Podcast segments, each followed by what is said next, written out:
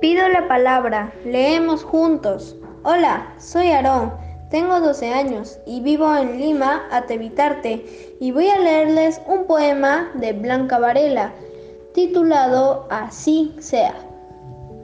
El día queda atrás, apenas consumido y ya inútil. Comienza la gran luz, todas las puertas ceden ante un hombre dormido. El tiempo es un árbol que no cesa de crecer. El tiempo, la gran puerta entreabierta. El rastro que ciega, no es con los ojos que se ven nacer, esa gota de luz que será, que fue un día. Canta abeja, sin prisa, recorre el laberinto iluminado de fiesta.